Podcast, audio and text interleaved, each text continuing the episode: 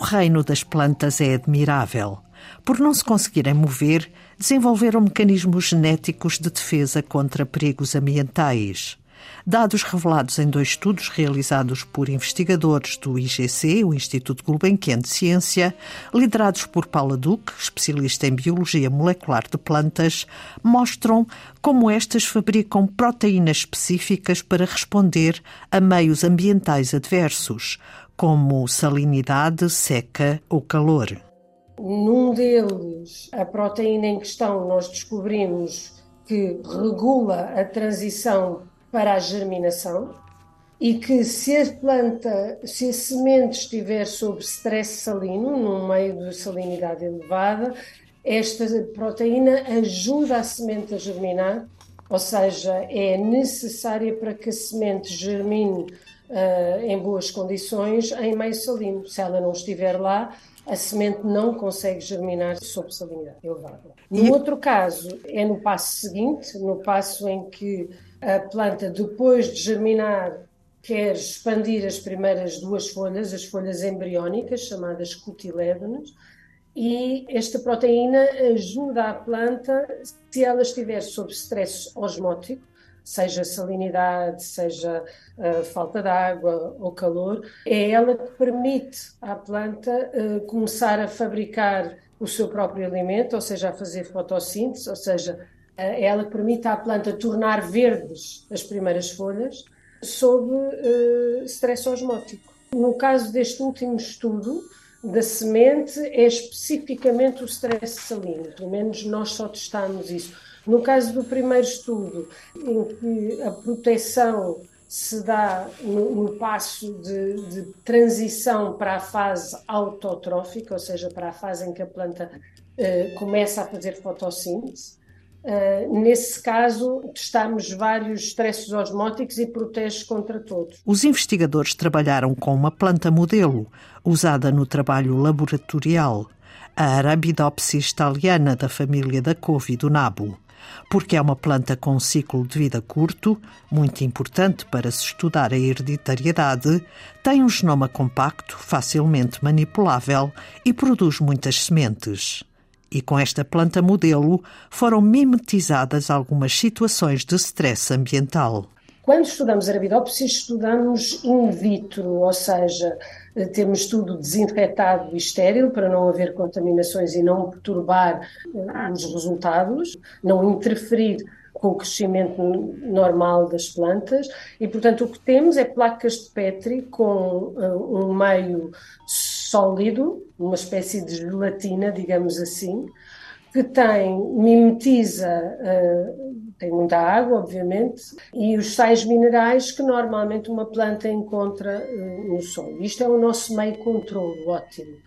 Depois adicionamos a este meio, uh, imaginemos NaCl, basicamente é o sal de cozinha, para mimetizar um, um solo salino, um meio de crescimento salino.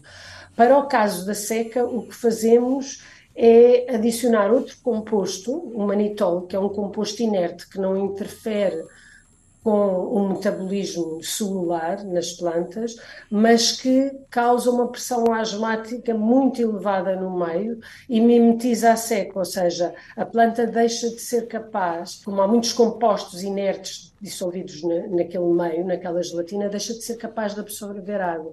Portanto, é dessa forma que nós mimetizamos a seca. O calor é mais fácil, temos o meio normal, controle, que eu expliquei que é o meio ideal para a planta crescer e, e, simplesmente em vez de ser nos 22 graus que a Arabidopsis italiana gosta durante o dia ou 18 durante a noite, aumentamos o, o, a temperatura uh, da estufa, da câmara onde está a planta, para digamos 30 graus, 35, um máximo de 37 para mimetizar um stress de calor extremo.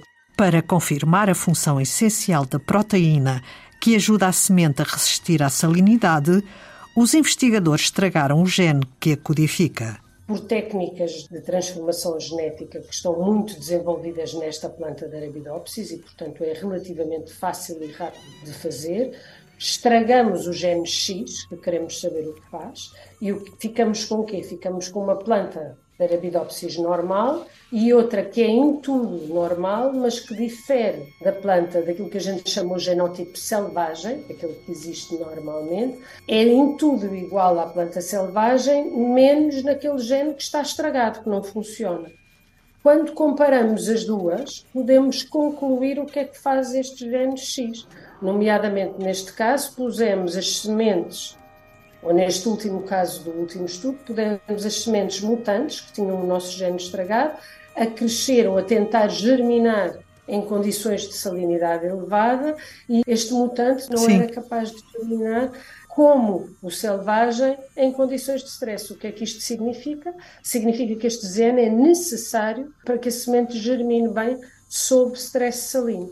Também produzimos uma linha de plantas que, em vez de ser mutante, era sobreexpressora, ou seja, nesta linha sobreexpressora, o gene X, em vez de estar estragado, estava a ser expresso em muito maior quantidade. E nesta linha, que em vez de ter o gene estragado, eh, produzia muito mais proteína, o que nós observamos foi que a semente germinava duas vezes melhor do que o selvagem sob stress salino. Estes dois estudos de ciência fundamental são matéria-prima para a investigação aplicada na área das biotecnologias, explica Paula Duque. Isto envolveria pegar, por exemplo, em espécies de milho, arroz, batata, portanto, espécies agrícolas relevantes e tentar, com edição de genoma, que é uma técnica que hoje se faz cada vez de forma mais limpa e segura, ver se, quer dizer, uma primeira fase seria a investigação fundamental também, não é? Testar se numa espécie de interesse agronómico o gene que em Arabidopsis eh, faz a semente germinar melhor sob stress salino, por exemplo, faz o mesmo em milho e arroz. E é muito provável que sim, porque estes genes estão conservados, ou seja, existem uh, genes com sequências muito idênticas nestas outras espécies, espécies. agrícolas. imagino o que seria ter um, uma variedade de milho ou de arroz em que uh, estas culturas germinassem prontamente mesmo em solos muito salinos, e que ainda, além disso, produzissem uma planta adulta com sementes maiores e com mais alimento.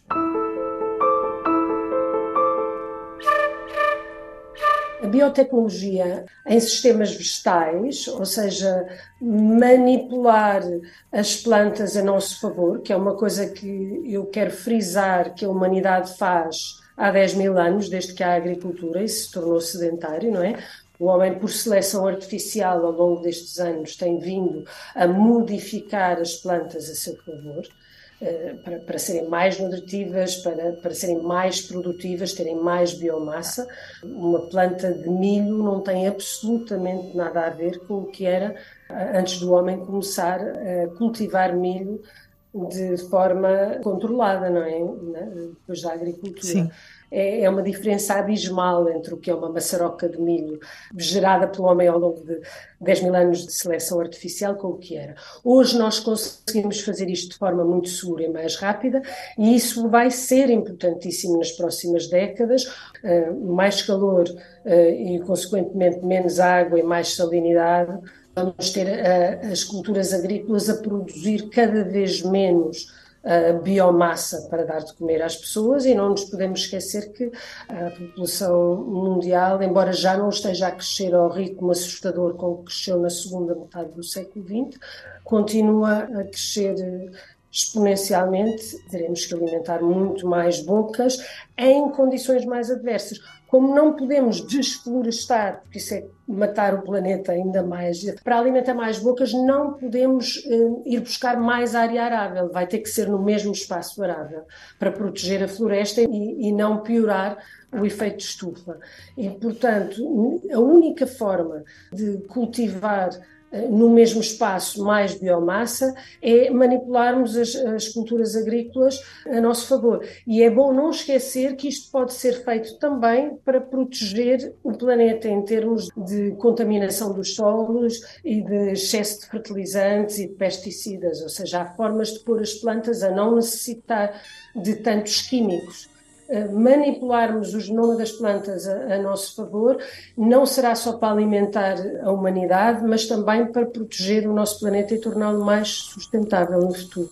Paula Duque, investigadora do IGC, Instituto Gulbenkian de Ciência, que liderou os dois estudos que revelaram como as plantas se defendem de ambientes hostis, como a seca ou a temperatura extrema, e como as suas sementes conseguem tolerar a salinidade. Estes dois estudos foram publicados nas revistas científicas Plant Communications e Plant Cell and Environment. É tudo por hoje em Antena 2 Ciência, também disponível em podcast. Voltamos na próxima segunda-feira. Passe uma boa semana.